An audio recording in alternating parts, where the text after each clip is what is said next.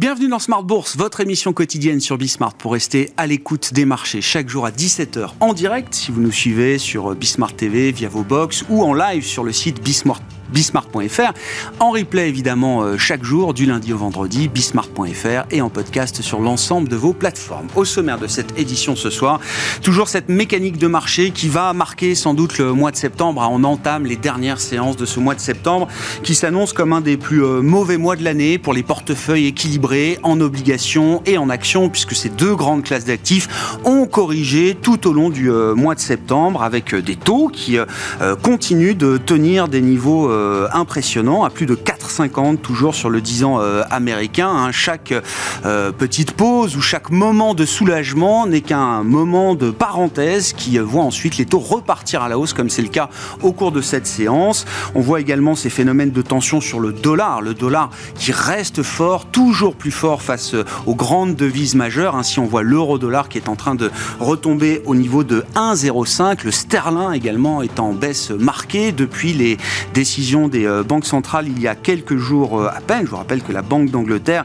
a résisté à une nouvelle hausse de taux au cours du euh, mois de septembre. Et puis le pétrole. Le pétrole qu'on avait vu se mettre en pause également après la réunion de la Réserve fédérale américaine et qui est reparti de plus belle, qui marque de nouveaux sommets annuels dans ce cycle à plus de 92 dollars pour le baril de brut léger américain et le baril de Brent qui est en train de revenir quasiment sur le niveau de 95 dollars. On est à 94 dollars autour pour le baril de pétrole Brent et les actions qui restent sous pression. Là aussi, bon, on a des mouvements de correction indicielle de l'ordre de 3,5, 4, 4,5% peut-être hein, euh, sur euh, la séquence du, euh, du, mois de septembre, mais cette pression reste bien en place, même si aujourd'hui les mouvements sont plutôt limités en Europe, notamment avec une tentative de stabilisation pour les indices européens. Le CAC 40 est néanmoins en retrait de 0,2% sur cette fin de séance, autour de 7060 points. Voilà pour le, le cadre des marchés en ce mois de septembre, qui est un mois euh, particulier euh, sur les marchés, avec des effets de saisonnalité également qu'il ne faut peut-être pas négliger. Discussion à suivre avec nos invités de Planète Marché. Puis dans le dernier quart d'heure de Smart Bourse, nous nous attaquerons au sujet des foncières cotées, un segment en Europe qui a euh, énormément souffert, hein, la baisse du real estate en Europe. Je parle pour la partie cotée, hein, les actions des foncières cotées. On est sur une baisse de 50% depuis le pic qui avait été atteint au mois de novembre 2021. Deux ans après, 50% de baisse. C'est l'occasion de dresser un état des lieux. Et ce sont les équipes de Sophie Di pour la gestion action qui seront avec nous à partir de 17h45. Laurent Saint-Aubin nous accompagnera en plateau pour le quart d'heure thématique de Smart Bourse ce soir.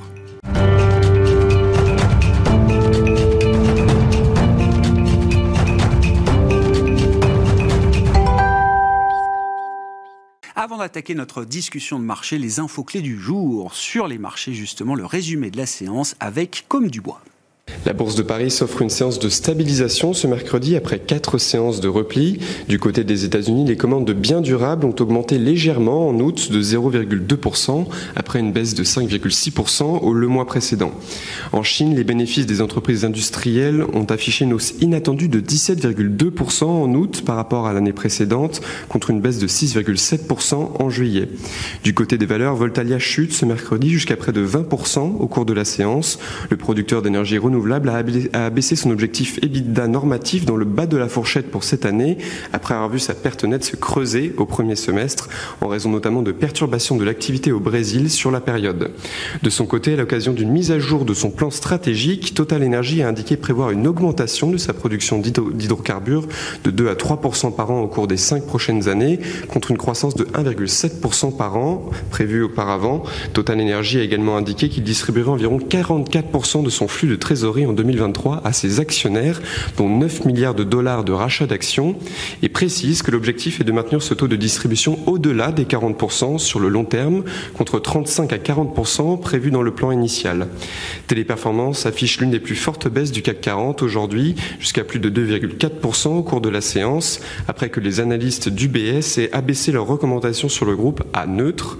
Demain, côté statistique, les investisseurs prendront connaissance des premières estimations d'inflation en Allemagne et en Espagne pour le mois de septembre, avant le chiffre pour la zone euro qui sera publié vendredi.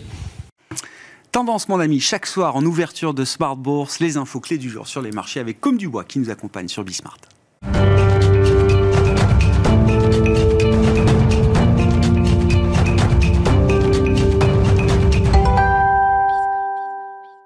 Trois invités avec nous chaque soir pour décrypter les mouvements de la planète marché. Gilles Guibou est avec nous ce soir, le responsable de la gestion action européenne d'AXA IM. Bonsoir Gilles.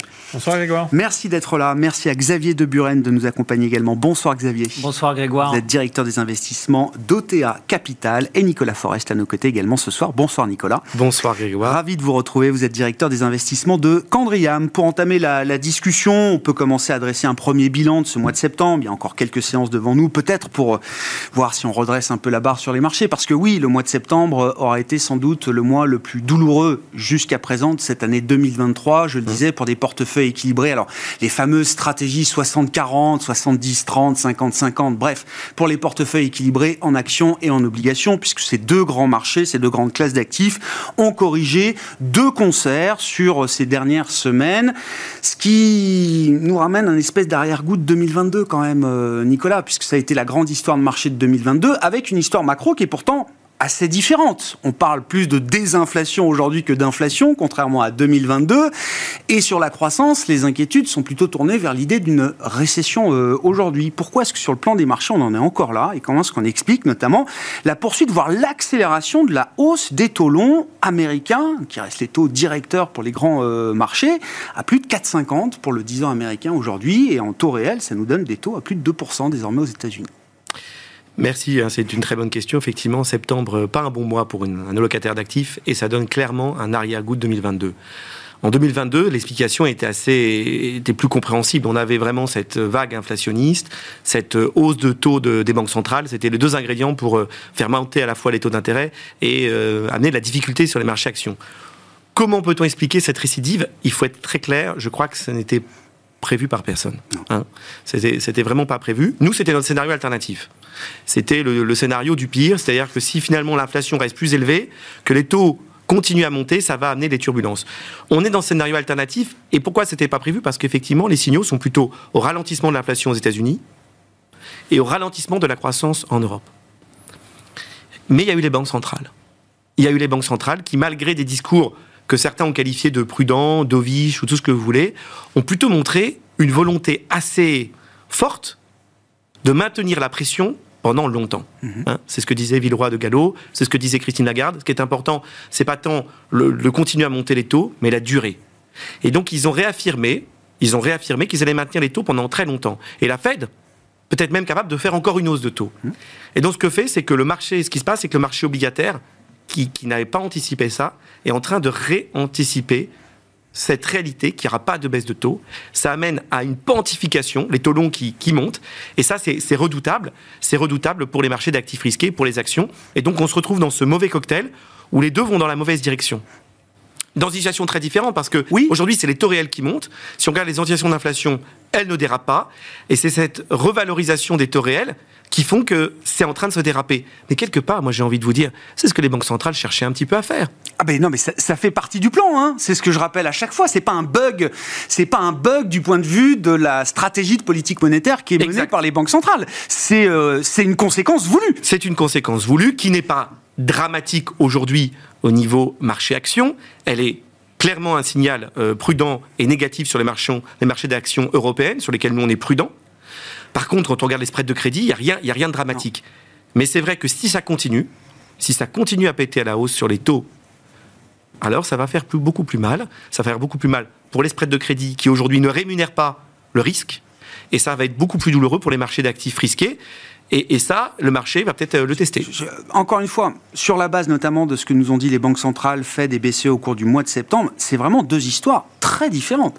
C'est-à-dire que la BCE, elle, rabaisse fortement ses prévisions de croissance pour l'an prochain. Je crois qu'on passe de 1,5 à 1 ou à 1,1. C'est quand même une révision très forte du scénario de croissance pour euh, l'an prochain, avec un niveau d'inflation, effectivement, alors qui a baissé, on est passé de 10 à 5, mais euh, tout le monde nous dit, avec en plus le pétrole qui revient sur le devant de la scène, l'euro faible, etc., cette inflation va être beaucoup plus persistance. Aux États-Unis, moi, l'histoire que nous vend la Fed, entre guillemets, dans ses projections, c'est une histoire de réaccélération de la croissance. C'est-à-dire que non seulement il n'y aura pas de récession, euh, mais par rapport aux prévisions que la Fed faisait en juin ou en mars, alors 2023 s'annonce comme une année euh, au-delà du potentiel, hein, plus de 2% de croissance euh, projetée par la Fed pour 2023, et l'année 2024 qui s'annonçait très faible en termes de croissance, peut-être autour de 1%, elle a été révisée à la hausse à 1,5%. La Fed nous vend un scénario de croissance et de résilience encore de l'économie américaine devant nous. C'est plus qu'un soft landing, c'est un, un soft landing solide. Tout à fait. Oui, tout à fait. Donc c'est ce qui explique en, ce, mouvement qui est assez unique en fait. Hein. Qui est assez unique. Pourquoi unique? Bah Parce qu'en en fait, quand vous regardez la plupart, euh, les, cycles des, des 30 dernières années, quand les politiques monétaires euh, resserrent comme ils resserrent, on a la courbe qui s'inverse. Parce que ça fait deux ans qu'elle est inversée. Euh. Et à un moment donné, on est dans un ralentissement et les banques centrales relâchent. Et là, la courbe se quantifie. Et là, les banques centrales ne relâchent pas et la courbe se quantifie. Alors, quelque part, c'est pas illogique. Hein. Qui veut acheter des obligations qui payent du 2,80 quand vous avez euh, des papiers courts qui vous donnent du 3% euh, La grande affaire, euh, par exemple, sans doute que vous n'avez pas suivi ça en France, mais en Belgique, le gouvernement belge a mis en place un bon d'État. 25 milliards, 22 milliards C'est un énorme, ah, bien sûr. un énorme succès. Mais 80, en Italie, de 80, de 80 net. Pourquoi investir dans des assurances vie du long terme? Donc, c'est ce qui se passe. Mais attention, ceci a des conséquences assez importantes. J'en vois au moins trois qui pourraient déraper. La première, évidemment, c'est que la hausse des taux longs amène à des moins-values pour tout un ensemble d'acteurs qui sont des moins-values latentes. On a vu l'impact des fortes hausses de taux euh, au Royaume-Uni, ce que ça a amené, mais il y a des moins-values latentes dans les chez les assureurs vie, chez toute une série d'acteurs. C'est quelque chose qui est à surveiller. La deuxième, ça amène un enrichissement euh, du coût de la dette. Euh, ce matin, il y avait des publications budgétaires. Aujourd'hui, le spread italien est à 200 points. Si ça continue à glisser les taux à la hausse, on va reparler de la soutenabilité de la dette. Et le troisième point, c'est le marché immobilier, dont on, parle suffisamment, mais dont les conséquences peuvent être matérielles sur l'économie. Mmh. Quand on additionne tout ceci, si les taux continuent à monter, eh bien, euh, le petit coussin qui restait euh, de croissance positive en 2024 pour l'Europe, il va vite être diminué. Et donc, on va être dans un territoire beaucoup plus, beaucoup plus turbulent pour, pour l'Europe. Voilà. Maintenant, c'est une hausse des taux réels. Euh, voilà, c'est pas non plus, euh, c'est pas non plus dramatique, mais c'est clairement quelque chose à surveiller. François Villeroy de Gallo, après la réunion de la, de la BCE, alors c'est un poids lourd hein, quand même. La France, ça pèse euh, au sein de la, de la BCE. Il estime, lui, sa philosophie est de dire tester la limite, le point de rupture de l'économie américaine, de l'économie européenne n'est pas une bonne manière de faire de la politique monétaire. Donc, il y a, il y a aujourd'hui ce genre de discours au sein de la BCE. Bien sûr, mais dans le même temps, il travaille sur une réduction du potentiellement du bilan et il discute est-ce qu'on va, est-ce qu'on va accélérer la fin des réinvestissements? Oui.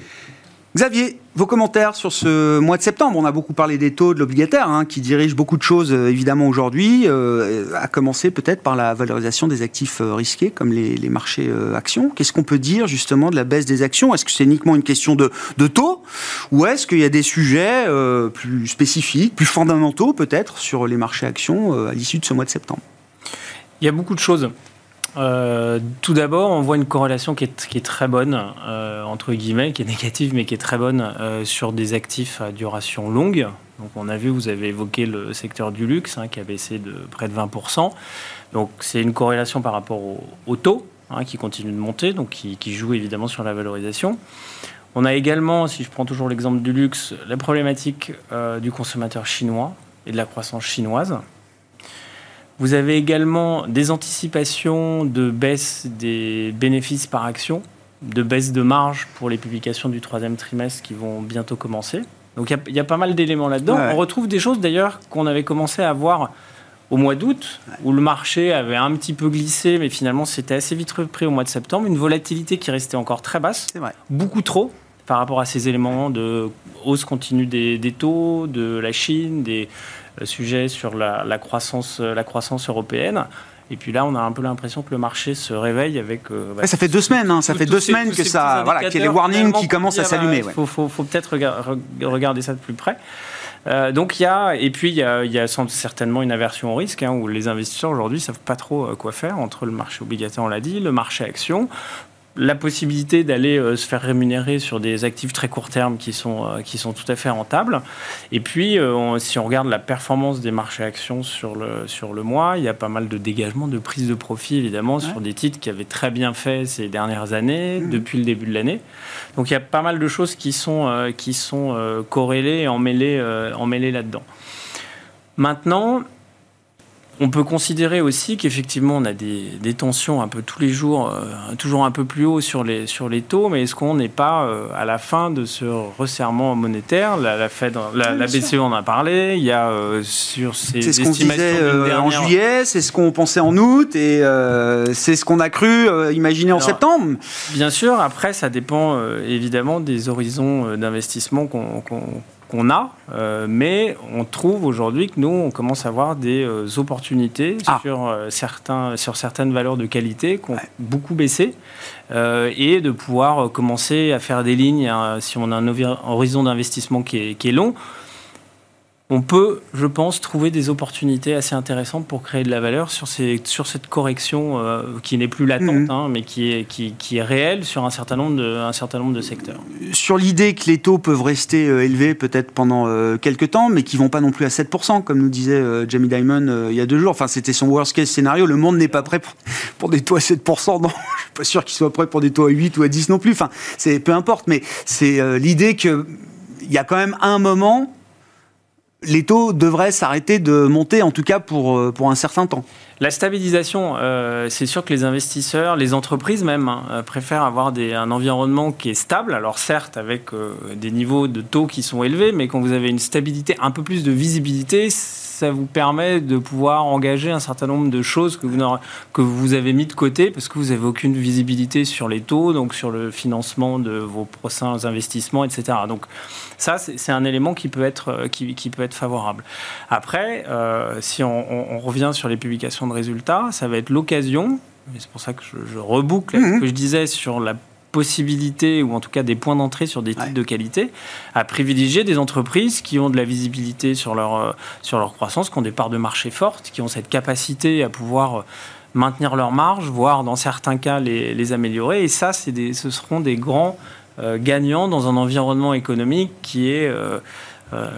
qui va un peu plus mal, on l'a dit, on l'a dit en Europe, même si ça se passe plutôt pas mal aux, aux États-Unis. Mmh. Mais donc voilà, ça va être vraiment d'être de plus en plus sélectif. Ça fait longtemps qu'on dit que il faut, il faut être, être, sélectif dans un environnement qui se, qui se contraint, dans un environnement de resserrement monétaire très rapide et très, et très élevé. Et là, on, nous, on considère que euh, sur un, un, un, pardon, un horizon de temps euh, euh, long terme, il y a des opportunités qui s'offrent à nous aujourd'hui. Gilles, ça fait longtemps que vous me rappelez qu'en tant qu'investisseur en actions, vous regardez euh, chaque matin les taux, puisque les actions sont une fonction des taux depuis, quelques années, depuis quelques années euh, maintenant. Donc, euh, rebelote. Est-ce que vous êtes surpris, effectivement, qu'on parle à nouveau bah, d'une correction du marché obligataire? Puis il y a un peu de vitesse quand même dans la hausse des taux longs. Pour ceux qui regardent le marché un peu au microscope, il y a quand on casse des niveaux, il y a de la vitesse, il y a des positions short. Moi, ce qui me fascine, c'est que un certain nombre d'investisseurs, dont, je fais, partie, hein, euh, n'ont pas écouté les messages des banques centrales, qui disaient depuis le début de l'année, on va monter les taux, et, dire, et en début d'année, il y avait quand même des, anticipations de baisse de taux dès, cette année.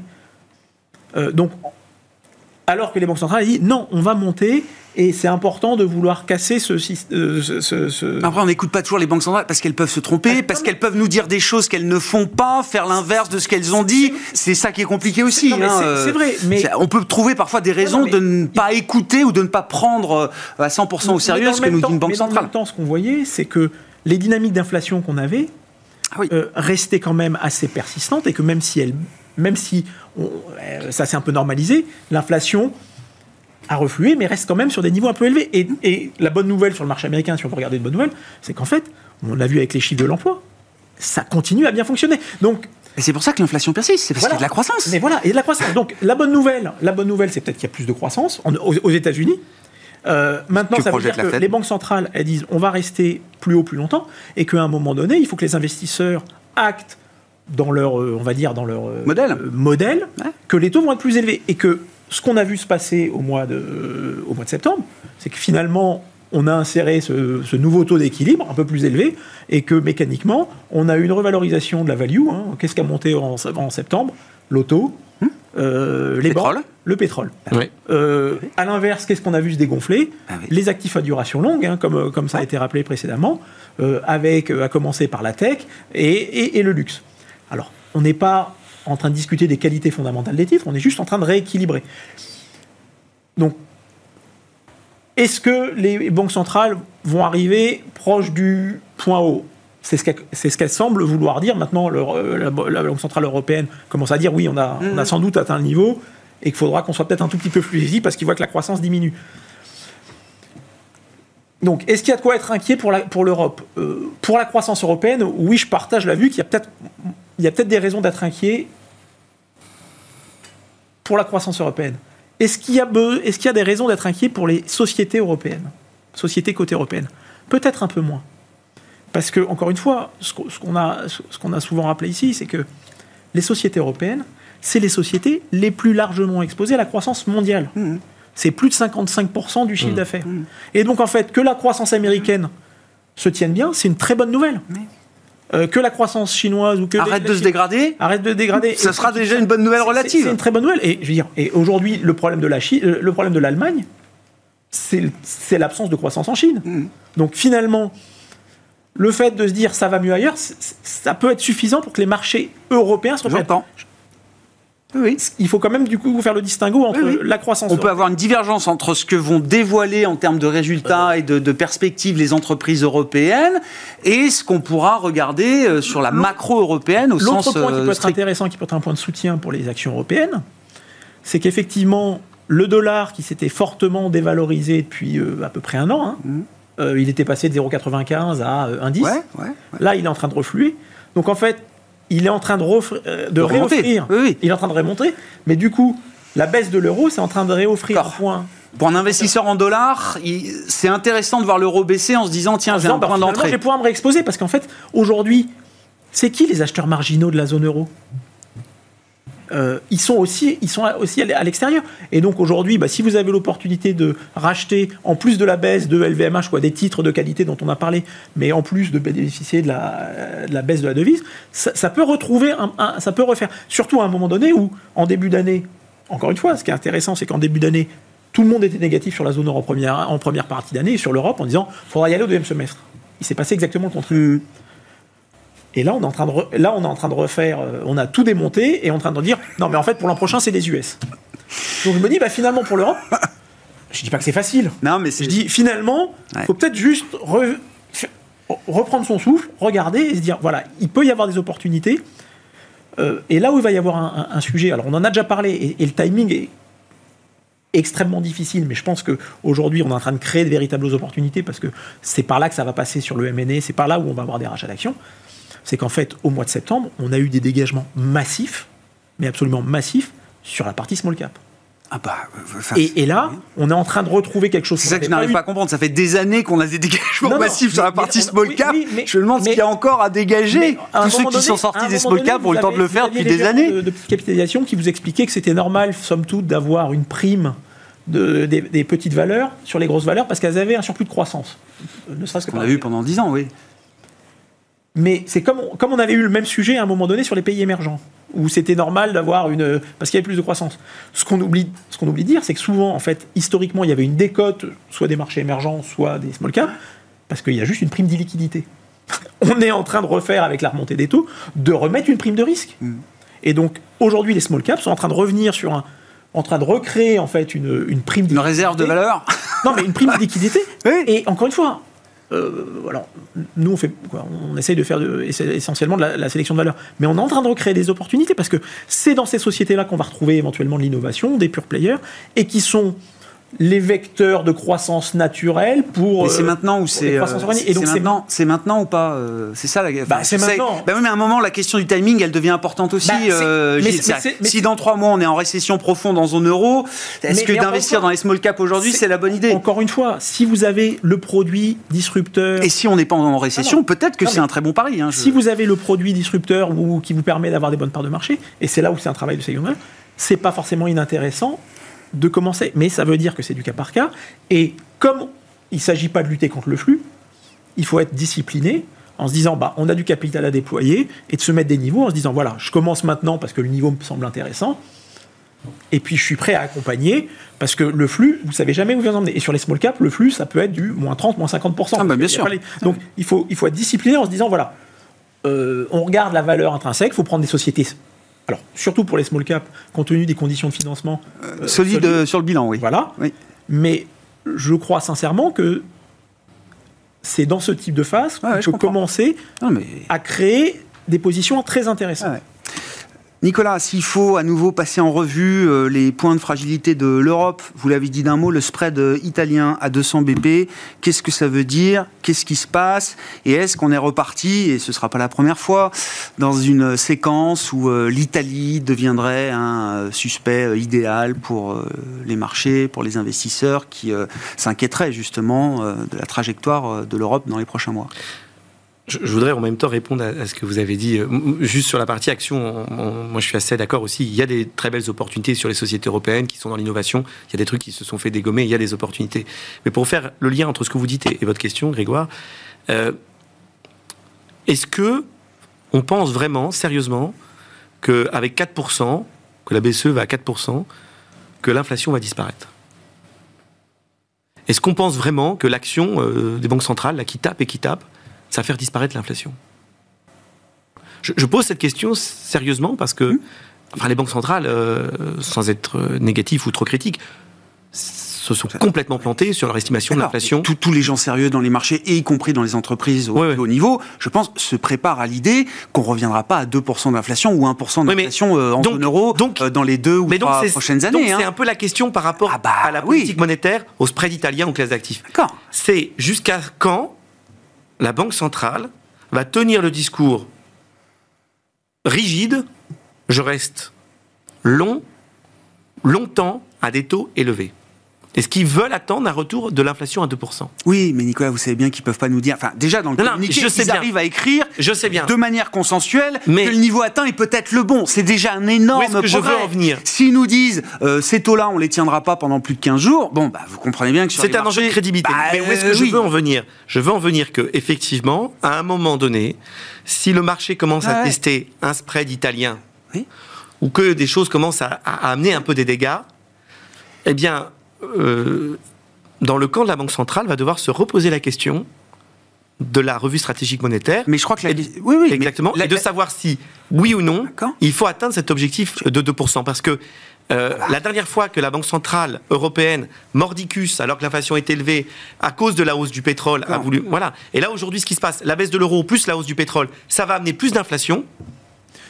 Est-ce Bon, que- après, c'est- ça, c'est le débat académique. Est-ce qu'il faut maintenant. Non, mais juste sur l'Italie. Moi, je me souviens très bien. Juillet 2022, la BCE, Oui. c'est le lift-off. Oui. Première hausse de taux. Oui. Qu'est-ce que Christine Lagarde et les équipes de la BCE mettent en place dès le départ Oui, oui. En pensant que déjà on Ouais. n'aurait que 3-4 hausses de taux à faire, mais que ça allait déjà suffisamment douloureux pour l'I- l'Italie, le TPI, le filet de sécurité qui doit permettre Moi, justement ouais. d'éviter une contagion de, de la, de la divergence et de la, de Et- la mais moi, sur l'Italie- fragmentation en zone moi, euro. Nous, sur l'Italie aujourd'hui, on n'est on n'est pas super négatif. On était assez positif. Maintenant, on est clairement plus positif. D'accord, Le c'est fait. point, c'est fait. Moi, je on peut je jouerai pas trop le truc tactiquement, même à 200 points. On est plutôt prudent. Le point qui est d'inquiétude Ouais. sur 2024, c'est un une politique monétaire qui sera encore plus restrictive avec les taux qui montent, ça amène à un problème de soutenabilité de la dette en Italie. Deux, les élections européennes en 2024 qui potentiellement vont rebalancer la majorité et la Commission européenne. Et, et trois, effectivement, la croissance. Tout ça mis ensemble, euh, oui, c'est c'est C'est un compliqué. degré de vigilance supplémentaire par rapport Ah oui, à. aujourd'hui, moi je ce ne qu'on a recommande pas d'être long. Et il y a la question non, aussi de qu'est-ce que euh, l'Europe va décider concernant les règles Ah, budgétaires. Mais Si vous savez, dites-le moi parce que j'ai toujours pas je, crois, compris. je crois que c'est un- je crois que c'est un sujet qui est effectivement euh, assez récurrent et qui. Alors, on a deux, deux manières de l'aborder. C'est de se dire, effectivement, on va tester ses, ses limites. Oui. Et soit on se dit à un moment donné. euh, Il n'y a, il pas d'appétit pour ça. Enfin, il y a des faucons au mais- sein de la BCE, mais, mais- encore une fois, Villeroy de Gallo dit c'est pas la bonne manière de faire. on- faut écouter Voilà. aussi Non, ceux non, qui disent que c'est pas comme ça qu'il faut les faire. hein. marchés vont vouloir tester, mais qu'en réalité, chaque fois qu'on s'approche du précipice, on s'aperçoit que en réalité, euh, le pas supplémentaire est beaucoup plus coûteux. Bien mais qu'en réalité, c'est c'est ce risque-là, quand on commence vraiment à le sentir, qui permet de finalement cranter une décision supplémentaire pour aller vers plus d'intégration et de corriger l'état de naissance de, de la zone euro parce qu'effectivement on n'a toujours pas fini on a toujours pas fini de payer cet art de naissance Bien, bien- bien sûr, moi je suis, d'accord avec ça. et, mais effectivement ça, ça, ça nécessite de passer par Je- un épisode de stress. Je, je suis bien d'accord, j'ai dit qu'on était juste dans une séquence qui avait été très favorable à l'Italie avec un plan de relance, un gouvernement qui s'en est bien sorti et une commission qui était très euh, positive et qui. Ouais.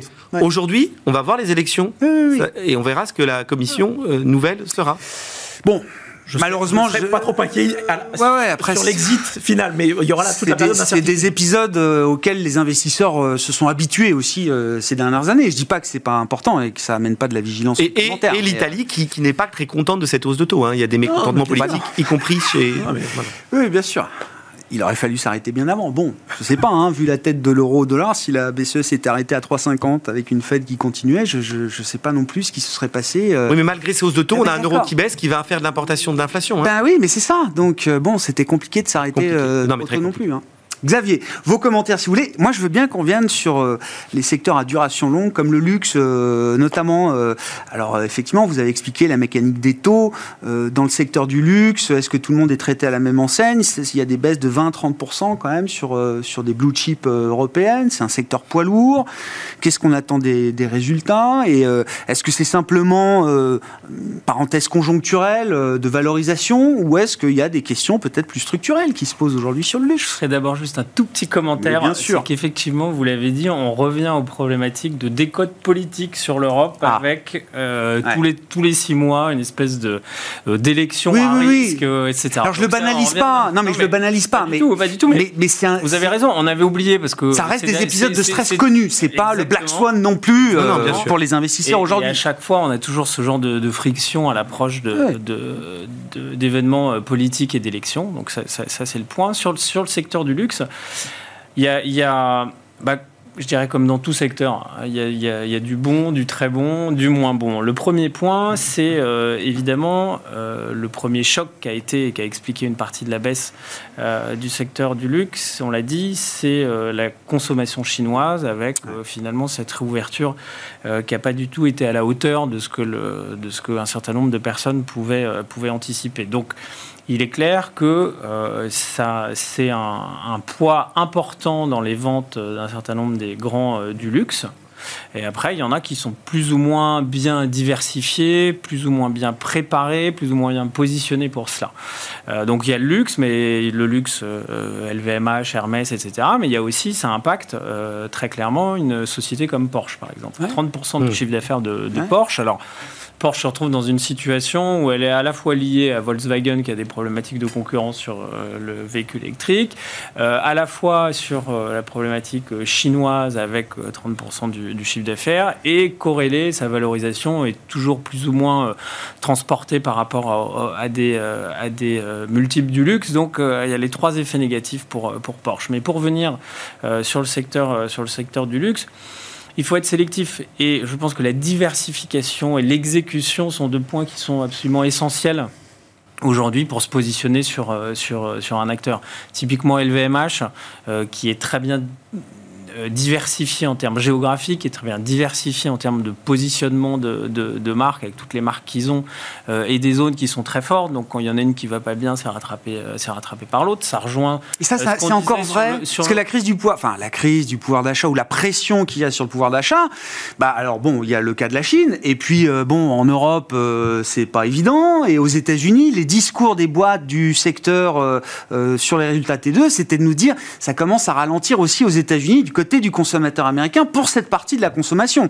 Est-ce que là ils peuvent être sauvés justement par la diversification de leurs activités ou est-ce qu'il y a un moment de convergence un peu compliqué Il y, a- il y a il y a un élément important à avoir en tête, c'est quand on parle de décroissance assez forte euh, des ventes, euh, on est quand même, c'est par rapport à des effets de base qui étaient très très Ouais, élevés. ouais. Donc on revient sur des niveaux un peu plus normalisés, je dirais, de, je dirais, de croissance. Et c'est là où mon point sur l'exécution est essentiel, c'est de voir comment est-ce que LVMH, par exemple, va gérer des baisses euh, des ventes en Chine et aux États-Unis. Les équipes, elles ont toujours, ces dernières années, ces dernières, ces derniers semestres, toujours été habituées à gérer une croissance incroyable. C'est comme Euh, les donc gérants là- qui non, n'ont mais jamais connu la hausse des taux. Quoi. Eux, ils n'ont jamais connu de baisse des ventes. non, mais euh, c'est- ça. Je pense que c'est un, point, c'est un point essentiel et le positionnement et l'exécution sera vraiment, euh, sera vraiment très importante. Et c'est un équilibre pas facile. On peut pas, on peut pas trop sacrifier sur le prix quand on est euh, euh, LVMH ou une marque haut de gamme de luxe chez LVMH. Il faut accepter aussi que les volumes puissent euh, baisser. Baisser Mais ce qui est intér- pardon. Ah, Xavier, Xavier, vas-y, et puis euh, Gilles. Alors, c'est- la question qui est la plus importante. On a vu des hausses de prix euh, de vente des, des- des sacs, etc., qui, a été, qui ont été euh, assez incroyables en se disant mais ju- jusqu'où ça va s'arrêter? Ça doit s'arrêter. Maintenant, ils ont quand même des leviers sur un certain nombre de choses qui peuvent être euh, sur les coûts, sur les dépenses marketing, sur euh, euh, finalement peut-être euh, euh, de ralentir un certain nombre de- de- d'expansions de, magasins ou d'ouvertures. Mais c'est- vraiment important. Ouais. Autant sur Hermès, qui a un sujet finalement, Oui. c'est parfaitement géré. Euh, ils pilotent en, en Ils fonction ont 20 de- ans de des- demande devant eux. des, des- des capacités des ateliers. Donc, Ah ouais. donc c'est important pour LVMH de savoir comment, comment, comment ça va faire. Mais ce qu'ils nous ont montré en termes d'exécution, Ah bah, pour l'instant, Ça ça, a reste été, impeccable. euh, Oui, ça a été une copie propre. Ouais. J'allais rebondir sur ce point justement des, des- des coûts, euh, parce que la croissance des ventes a été phénoménale et elle a été soutenue par une croissance des budgets marketing qui ont atteint des sommes qui sont euh, en, en pourcentage du, chiffre d'affaires. Ça, ça a suivi la croissance de, de plus de 50% de- sur Ouais. ces dernières années. Donc en fait, aujourd'hui, on n'est pas encore dans une baisse des ventes. On est dans des ventes qui se stabilisent. Donc en réalité, déjà, si vous commencez à, à rationaliser un, un Les peu coûts. vos dépenses, Ah ouais, bien sûr. de- Oui, oui. je veux dire, quand vous regardez les, les- les événements qu'ont pu faire LVMH sur le Pont Neuf, c'est- en dizaines de millions d'euros. Donc Ouais. ça va assez vite de se dire, voilà, on va être un peu discipliné.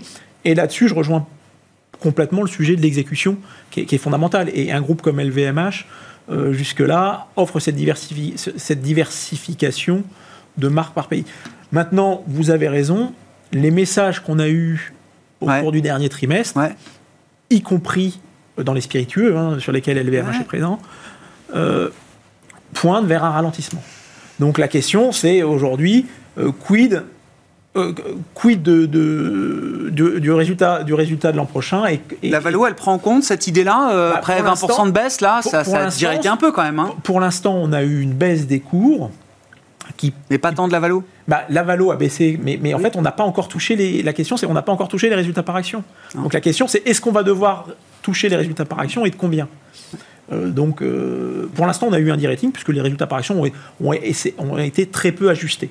Mais euh, et, et donc là, il va, il va y avoir un sujet. Mais c'est vrai que la question, c'est le ralentissement qu'on voit s'opérer devant nous sur le consommateur américain et plus généralement sur les consommateurs en Chine, est-ce que ça va perdurer? Et c'est vrai que là, aujourd'hui, bah, les en, en plus d'un positionnement qui était con- très consensuel, puisque je, je veux dire, Bon, après, il y a moins de mauvaises nouvelles en Chine. Enfin, il y, a- Voilà, il y a- mais- il y a- il y a toujours des mauvaises nouvelles, mais il n'y a pas de nouvelles mauvaises nouvelles euh, Après, on en- supplémentaires. après, on en revient à la question du.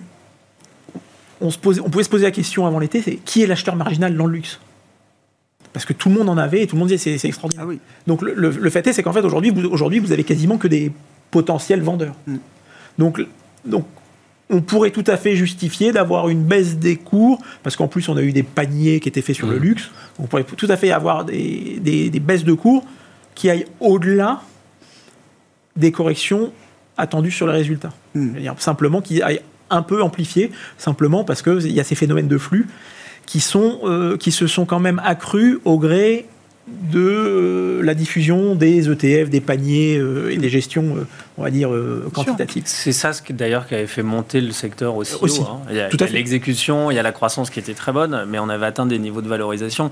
C'est là où la- euh, l'acheteur marginal, il y a quand même pas mal de gens qui se sont dégagés sur des niveaux de valorisation qui étaient absolument euh, inexplicables, même Ouais, je si c'est des boîtes de très bonne qualité. Donc c'est pour ça, c'est ça rejoint ce que je disais au départ de profiter sur des trous d'air comme ça qui sont euh, quand, quand on regarde la vie du titre qui sont à- qui sont assez rares et qui durent Oui, jamais c'est ça. très longtemps Oui, oui. de pouvoir remettre le, le- le- le pied dans ces, dans ces acteurs de très bonne qualité. Et vous avez mentionné tout à fait le secteur des spiritueux qui est en chute libre. Ah un, un titre comme Rémi Cointreau qui a quand même un Ouais. positionnement assez exceptionnel. euh, dans, le, dans, dans, dans le cognac, plus euh, euh, bien sûr des, des, des stocks d'eau de vie qui sont valorisés euh, Sûr. plus de quatre fois la valeur, la valeur actuelle de, de Rémi Cointreau.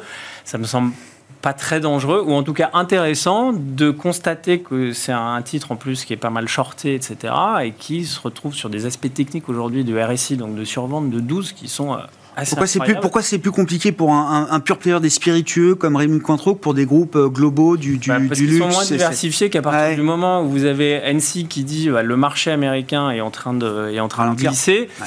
Parce Tout ça que si euh, Ouais, ouais, ouais. sur les volumes baisse sur les prix, bah, quand vous Ouais, êtes ouais. euh, mo- mono, euh, mono-player sur, Mm.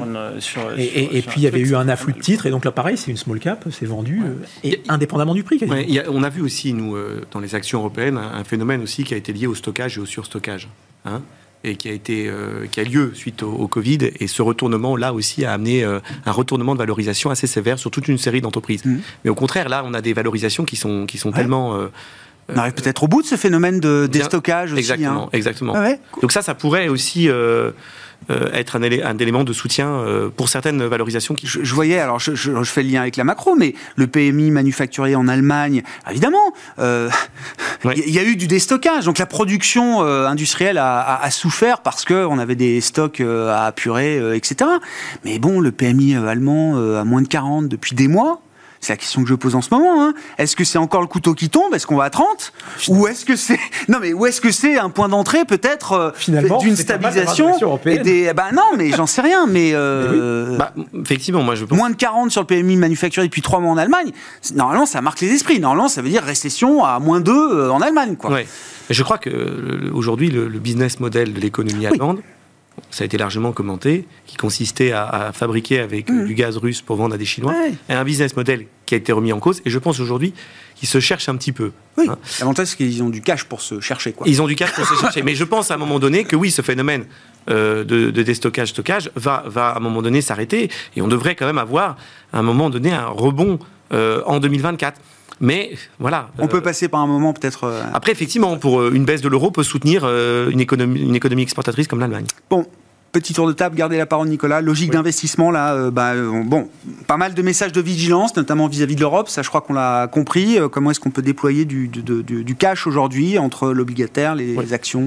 Moi, je vois la hausse de taux comme une opportunité pour euh, allonger et acheter de la duration. Un peu à la fois euh, sur les actions euh, longue duration, je rejoins ce que vous avez dit, et aussi euh, sur, les, sur les obligations. Les bonnes, évidemment. hein. Oui, oui, oui. Non, mais il y a un peu de volatilité, un peu de etc. Mais fondamentalement, vous dites c'est quand même des Voilà. points d'entrée intéressants. exactement. Je pense qu'il y, aura des points intéressants. Aujourd'hui, si vous pouvez avoir du, du 5-6% euh, ou du 7% sur des obligations de duration moyenne de 4-5 ans, je trouve que c'est magnifique et c'est plutôt des opportunités. Hmm. Sur les actions, en effet, nous on est plutôt prudents sur les actions mais si, euh, si on voyait for- une forte baisse, ça serait l'occasion quand même d'en remettre, comme vous l'avez dit, plutôt sur des sociétés larges et internationales. Et euh, on suit avec aussi grande euh, vigilance, intérêt les marchés émergents. qui, qui, qui ont été quand même un peu l'homme malade de ce début d'année Mm. et qui dans cette phase de correction mm, ne souffrent pas tellement hein, et tient plutôt bien Ouais. Euh, et donc ça sera peut-être un élément euh, euh, d'intérêt parce que du côté des marchés émergents c'est peut-être là où il y a quand même un petit peu de, de, de croissance à, à suivre en- à suivre certainement Beaucoup de spécialistes de la sphère émergente me disent que beaucoup de ces pays, alors je mets de côté la Chine peut-être, mais beaucoup de ces pays, à travers leur banque centrale, la gestion de, de Oui. leurs taux, ont énormément gagné en crédibilité vis-à-vis des investisseurs par rapport à il y a 10 ans et les Ouais. Fragile Five, euh, etc. Moi, je me mets pas dans ce camp-là parce que pour Non, suivre mais- les banques centrales émergentes depuis très longtemps, Ouais, il y a de ouais. tout. Mais c'est vrai Oui. qu'aujourd'hui, les, les banques centrales d'Amérique latine ont plutôt Eh fait ouais. un bon chemin. Ils sont plutôt maintenant dans une phase de baisse de taux. Et une économie, par exemple, comme le Brésil, tant sur l'obligataire que sur les actions, c'est euh, c'est une économie qui est certainement intéressante pour un investisseur. Xavier, logique d'investissement Logique d'investissement, mais c'est c'est que dans toute difficulté, euh, ça crée des opportunités et c'est d'essayer de, de voir un petit peu plus loin que ce qui se passe là et de se dire, euh, voilà, le, le revers de la médaille qui peut être positif, c'est qu'effectivement, on a parlé de la Chine, Mm. est-ce qu'on n'est pas sur un point bas et d'avoir une intervention un peu musclée euh, euh, du bureau politique pour une relance de la Chine qui pourrait aider l'Allemagne? C'est toujours jouer les inflexions en se disant, effectivement, le manufacturier allemand est très très bas, mais est-ce qu'on n'est pas sur un Eh point bas? Et c'est toujours les tendances qu'il faut... On demande toujours que- qu'est-ce que- qui peut être le pire, qu'est-ce qui peut être mieux aussi, quoi? aime. Donc c'est d'être un peu contrariant et de jouer les paris qui sont un peu qui semblent un peu difficiles à court terme. Je suis tout à fait d'accord sur le sur l'obligataire. Je vous disais que bah, peut-être que la fin de, le- du resserrement monétaire est devant nous et que ça se stabilise. Ça, ça donne un peu de visibilité et ça permet de trouver des, des rendements euh, enfin, c'est historiquement euh, euh, très très attractifs. Euh, aller, comme je le disais, euh, surpondérer sur des sur sur des entreprises à duration longue de très bonne Qualité. qualité qu'on- qui ont souffert et qui vont très bien très bien exécuter mettre un doigt sur des small caps, ça nous semble intéressant aussi. Euh, donc voilà, c'est une approche un peu contrariante, mais de se dire, voilà, sur un horizon euh, euh, long terme, on rentre en plusieurs fois dans ces différents marchés, mais là, il y a des, il y a des opportunités à saisir. C'est le moment d'avoir des, mais... des, horizons d'investissement un peu longs, là, si on veut éviter de se faire piéger dans le momentum, le côté un peu trading du, du, du marché bah, je, je, crois qu'il faut toujours essayer de regarder au-delà de la oui. qui nous arrive dessus. Donc effectivement, je partage assez largement ce qui vient d'être dit compte tenu du niveau d'incertitude, moi j'essaye quand même de garder une, euh, une ligne directrice autour de, là où on a un peu plus de visibilité ou de certitude, si tant est qu'on puisse en avoir. C'est euh, le train de fond quand même de la, de la transition énergétique qui est, un truc assez puissant, dont parlent beaucoup d'entreprises, mm. euh, et qui crée quand même des besoins très importants autour de tout ce qui est électrification. Euh, alors, il y a les Schneider, mais il y a des choses qui sont encore pas trop chères, type des SPI qui restent intéressantes avec une croissance, des Vinci. Donc, je pense que ça, ça reste. Alors, on, ne va pas doubler, hein, mais je pense que c'est. On, a un, couple rendement-risque qui est relativement intéressant. Et le dernier point, qui, surtout si on arrive effectivement sur, proche de la, la, fin de la hausse des taux, c'est la partie renouvelable qui s'est fait massacrer. Ah bah oui. Dans certains cas, pour de bonnes raisons, dans le cas d'Orsted. Mais Siemens Energy, Orsted, euh, boum mais, mais, à côté de ça, les players du renouvelable, je pense au Newen, au Energy, où globalement, euh, on, a quand même des belles perspectives de croissance et on retrouve des niveaux de valorisation qui sont euh, proches des valeurs de remplacement ou des valeurs d'actifs. Donc je pense que là, on a des choses qui C'est un cas qu'il faudra expliquer à la fin de cette année 2023. On va attendre qu'elle se termine. Mais pourquoi on a d'aussi mauvaises performances boursières en 2023 bah, sur la partie euh, énergie renouvelable, etc. Ah, bien sûr. C'est là où la stabilisation peut venir aider. Merci beaucoup, messieurs. Merci. d'avoir été les invités de Planète Marché ce soir. Nicolas Forest, Candriam, Gilles Guibou, AXAIM, Xavier Deburen, OTA Capital.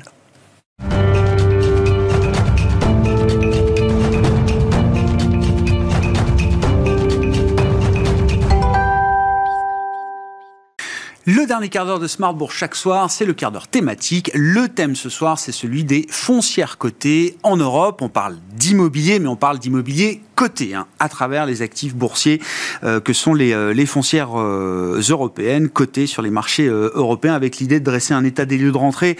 À mes côtés, Laurent Saint-Aubin, directeur de la gestion action de Sofidi et gérant du fonds Sofidi Sélection 1. Bonsoir Laurent. Bonsoir. Merci d'être là.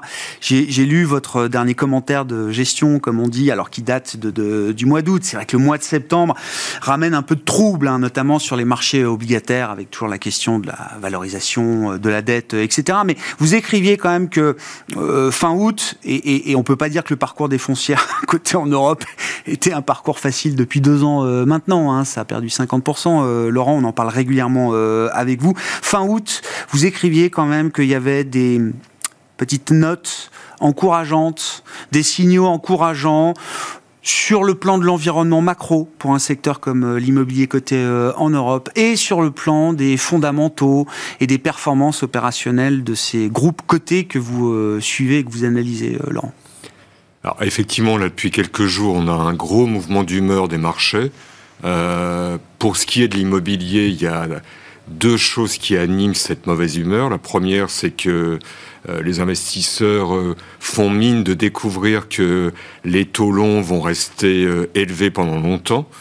le scénario mirifique du début de l'année où on avait une baisse sensible qui suivait une hausse sensible, à mon sens, il était abandonné depuis longtemps, mais là, on est dans la réalité, les déclarations des banquiers centraux, et ça a un effet. Puis, la deuxième chose, c'est que je pense que certains investisseurs mélangent tout. Euh, ils mélangent les difficultés des promoteurs chinois, euh, ils mélangent la hausse des taux des crédits euh, immobiliers, ils mélangent les fonds immobiliers non cotés. Avec les foncières cotées en bourse. tout ce qui commence par IMO et se termine par Billier aujourd'hui est en crise partout dans le monde. Hein. Donc il, y a une espèce de, de bouillie euh, assez indigeste qui fait fuir euh, des investisseurs alors que les problématiques sont extrêmement différentes. Euh, bon, après la psychologie de marché, ça compte. Il faut forcément en tenir compte. Dans votre univers, encore une fois, je le précise justement pour pas tout mélanger. On parle des foncières cotées, commerciales en Europe, des actifs liquides, des actifs boursiers sectoriellement qui ont déjà baissé de 50% en deux ans. Alors un, peu moins. On un a peu moins. Je sais plus, j'ai vu novembre 2021 jusqu'à aujourd'hui. On a fait environ un peu plus de moins 30 euh, l'an dernier. D'accord. Et on est à ce soir à moins 6 depuis le début de l'année. D'accord, ok. Donc c'est pas Je brillant. partais du pic de fin moins- 2021, Oui, oui, mais effectivement. Qu'est-ce qu'on peut dire des, des- des fondamentaux? On, on a eu quand même pendant l'été une période de publication de résultats euh, également euh, de ces entreprises euh, foncières cotées. Qu'est-ce qu'elles disent à, à ce stade? Qu'est-ce qu'on peut dire aussi de la valorisation de leurs actifs à ce stade? Alors, les, les- les fondamentaux, c'est des niveaux de valorisation qui sont à leur plus bas historique. On est à 35% de décote sur les actifs nets réévalués, ce qui veut dire que la bourse anticipe une perspective de baisse de l'immobilier globalement de l'ordre de 25%. Ça me paraît, élevé. Le deuxième point, c'est que euh, euh, on est, à mon sens, dans une perspective de meilleure visibilité sur les conditions de financement dans les mois à venir. euh, parce que là, on est à la fin de la hausse des taux. Les taux longs vont rester élevés, il va y avoir de l'inflation, mais on, est dans une phase de stabilisation. Les investisseurs vont donc recommencer à intervenir sur le marché de l'immobilier physique. Et donc, à mon sens, ça va prouver que cette baisse euh, anticipée par la bourse de 25%, elle est trop élevée. À partir du moment où on va avoir des vraies transactions physiques sur le marché, il y en a eu très peu Ouais. au deuxième trimestre. Les résultats des foncières au, au- au premier semestre, ils ont été euh, marqués par euh, d'abord la, la, la, la confirmation que les foncières sont un bon rempart contre l'inflation grâce à l'indexation, avec des hausses de revenus à périmètre constant, compris entre 5 et 10% ce qui est considérable. On n'est pas encore absolument au pic de l'indexation, donc ça c'est quand même un point euh, qu'il faut garder en mémoire. Ça couvre l'inflation hein, dans la plupart des cas, Absolument. largement. Deuxième point, euh, les coûts de financement, ils augmentent, mais ils augmentent modérément. Les foncières ont de la dette euh, à taux fixe et sur des périodes moyennes de l'ordre de 6 ans. Donc ça, ça, ça, ça se fait pas euh, d'un seul coup. Euh, et troisième point, des baisses de valorisation telles que euh, déterminées par les experts, qui sont extrêmement divers suivant les segments, avec euh, un grand gagnant euh, qui est le secteur du commerce, où en gros les valorisations sont à peu près stables, mais on avait eu de fortes baisses avant le Covid. Ouais. Euh, un bureau de centre-ville qui résiste, qui résiste, on est sur du moins 3, moins 4. Euh, le, le- le point difficile en matière de valorisation, c'est le bureau de périphérie, Ouais. où là, on a des baisses de valorisation comprises entre 8 et 18 suivant les cas. Donc là, c'est l'homme malade du secteur. Ouais. Et une opération vérité, enfin, sur le plus gros segment, qui est le résidentiel allemand, où on a eu des baisses de l'ordre de 7 à 9% sur le premier semestre. Qu'est-ce qu'on peut dire ben, des rares transactions physiques qui ont pu euh, s'opérer dans le passé récent, euh, Laurent? Est-ce qu'elles ont valeur de référence aujourd'hui? Euh, Vous attendez le retour des investisseurs sur le, le marché physique? Qu'est-ce qu'on peut dire des prix qu'on a déjà observés Bon. par rapport à ce qu'on verra peut-être demain hein? Malheureusement, on a, je dirais que les transactions emblématiques du deuxième trimestre sont des transactions exceptionnelles. Euh, la plus exceptionnelle d'entre elles étant le rachat, probablement par LVMH, euh, de l'immeuble à l'angle de l'avenue Georges V, qui est les Champs-Élysées, euh, pour un taux de rendement de l'ordre de 2%, extraordinairement, extraordinairement faible. 2%. C'était son, son immeuble de commerce qui appartenait à Gessina, mais c'est pas représentatif. Euh, à l'inverse, on a eu Carmila qui a racheté des galeries marchandes qui étaient liées à, Ouais. à l'opérateur Cora pour un taux euh, extrêmement élevé de l'ordre de 10%, mais ça non plus c'est pas représentatif. C'est Non, mais ça de montre les deux spectres, J'allais dire, ça montre les deux extrêmes de ce qu'on voit sur le marché. 2% de rendement pour un immeuble là, dans le Triangle d'Or, euh, à deux pas des, des studios de, de, de Bismart. Oui, mais LVMH, Mais c'est la grande qualité, c'est c'est haute qualité. LVMH enfin, s'inscrit dans Non, une perspective de très long terme. Ils sont insensibles au prix, Et euh, ils étaient acheteurs de ces tout. immeubles depuis des années. Ça. Oui, totalement Ouais, ouais, insensibles au c'est prix. ça qui est dingue. Il était, il était exclu pour eux qu'un jour Gessina les remplace par un autre locataire. Qu'un autre groupe de luxe que puisse acheter cet immeuble. Non, mais c'est une petite histoire, euh, une petite anecdote, je trouve. mais qui n'est pas représentatif, Non. effectivement, de l'état du marché. Non, mais qui est intéressante à écouter. Euh, en termes d'investissement, euh, à ce stade, euh, Laurent, où est-ce que vous aviez envie de, de- de vous exposer hein, sur ce segment des, des foncières cotées? Quel segment Quel type de marché, bien sûr Est-ce qu'il y a des, des- des géographies aussi hein Vous dites toujours, il n'y a pas un immobilier, il y a des immobiliers, parce qu'il y a plusieurs segments. Puis en Europe, euh, il y a différents marchés immobiliers, qu'on soit en Espagne, en Allemagne, euh, dans le nord de l'Europe ou, euh, ou en France. Est-ce qu'il y a des géographies qui vous paraissent peut-être plus opportunes que d'autres aujourd'hui? Alors en termes de, en termes de secteur, moi je suis largement à l'écart du bureau, qui, qui rencontre un certain nombre de, de- de problèmes de- de- d'usage futur et qui est un secteur sensible à la conjoncture économique. Et je pense que on va plutôt être dans un environnement de stagflation, euh, récession, euh, sans doute plus que ce que le marché imagine aujourd'hui. Et euh, inflation qui va rester significative, ce qui est bon pour l'immobilier en général, mais pas bon pour le bureau. Ouais. Qui n'a je- pas en plus eu cette, enfin, qui s'est pas encore réinventé, qui n'a pas réussi à vendre une nouvelle histoire, j'allais dire entre guillemets, aux Là, investisseurs. là, là, on en est au stade de la réduction des besoins de surface et de la baisse des loyers. La nouvelle proposition de valeur, pour l'instant, elle n'est pas là, quoi. Voilà. Euh, par contre, on est, euh, je suis positif sur les, les- les- les centres commerciaux, donc je suis surinvesti en, en commerce. Euh, j'ai- je, je- je résiste sur le, le résidentiel parce que je pense quand même que on est dans une perspective lointaine, mais une perspective de détente sur les taux longs, et c'est un secteur qui est très sensible à ça. Et je suis enfin euh, euh, surpondéré, comme toujours, sur certains segments euh, Croissance. alternatifs de valeurs de croissance. Ouais. Parce que dans un univers sans croissance, bah, ça fait du bien euh, d'avoir des valeurs de croissance, des valeurs qui affichent des cash flows au-delà de l'indexation, euh, qui progressent. Donc ça, c'est euh, la grande logistique, le thème de la réindustrialisation de l'Europe. Il a une composante en matière de logistique.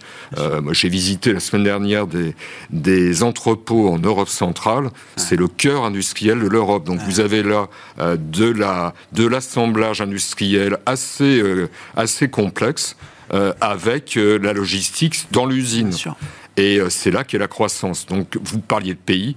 euh, J'ai assez envie d'aller chercher la croissance, par exemple, en, en Europe centrale, Hmm. où vous avez des populations formées et le tiers du salaire de ce qu'on connaît, nous, en Europe de l'Ouest. Les marchés frontières, hein, C'est ça. dit. Merci beaucoup Laurent. Merci d'être venu euh, dresser euh, pour nous cet état des lieux de ces marchés immobiliers, de l'immobilier coté. hein. C'est bien le sujet dont on parlait avec vous euh, ce soir à travers notamment le fonds Sofidi Sélection hein, que vous gérez chez Sofidi. Laurent Saint-Aubin, directeur de la gestion action de Sofidi, qui était avec nous l'invité du quart d'heure thématique de Smart Bourse ce soir, à retrouver bien sûr en replay sur bismart.fr, en podcast sur l'ensemble de vos plateformes ou en direct l'émission Smart Bourse chaque jour à 17h sur Bismart du lundi au vendredi.